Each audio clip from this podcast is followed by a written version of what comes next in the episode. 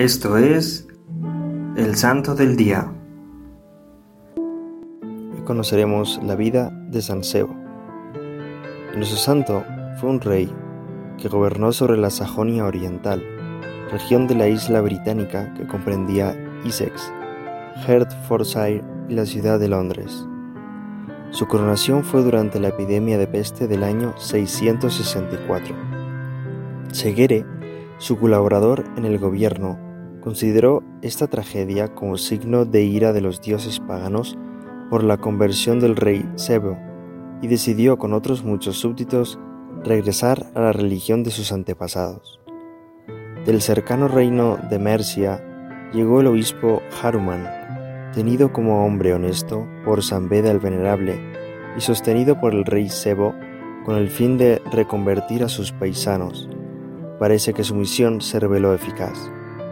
Durante su largo reinado, el santo soberano demostró ser un gobernante sabio y particularmente devoto, hasta tal punto de ser considerado por sus súbditos más eficaz como obispo.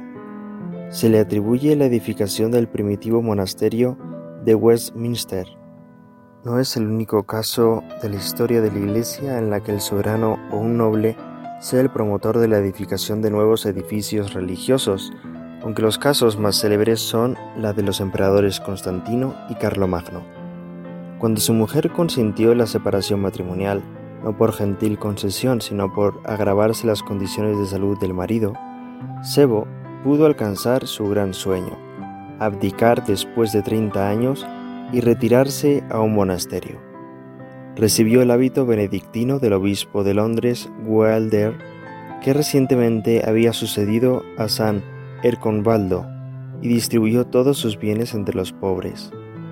Cuando tuvo el presentimiento que se estaba acercando la hora de su muerte, deseó ser velado por el obispo y sus servidores, para así evitar que por temor o cansancio pudiese pronunciar o hacer cualquier cosa inoportuna. En el último periodo de su vida se verificó un episodio en parte semejante a cuanto le sucedió al patriarca Abraham. Según contó en un sueño se le aparecieron tres hombres con vestidos resplandecientes. Uno se había sentado a su lado, mientras sus compañeros habían permanecido de pie y habían pedido información sobre el enfermo. El primer hombre dijo que su alma dejaría su cuerpo sin dolor en un esplendor de luz y que moriría tres días después todo sucedió tal cual se había anunciado en la visión. Fue sepultado en el muro septentrional de la antigua Catedral de San Pablo, una leyenda atribuida siempre a San Beda.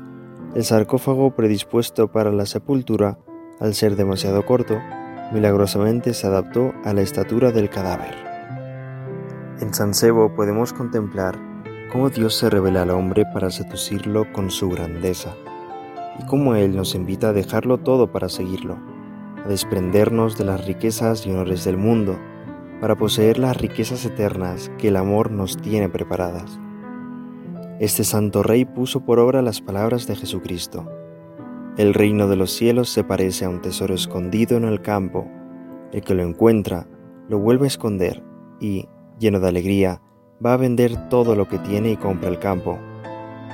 Aprendamos a ir más allá de este mundo para buscar las cosas de más valor las cosas espirituales. San Sebo ruega por nosotros. Servidores Amoris Christi, Movimiento Amoris Mater, haz todo con amor.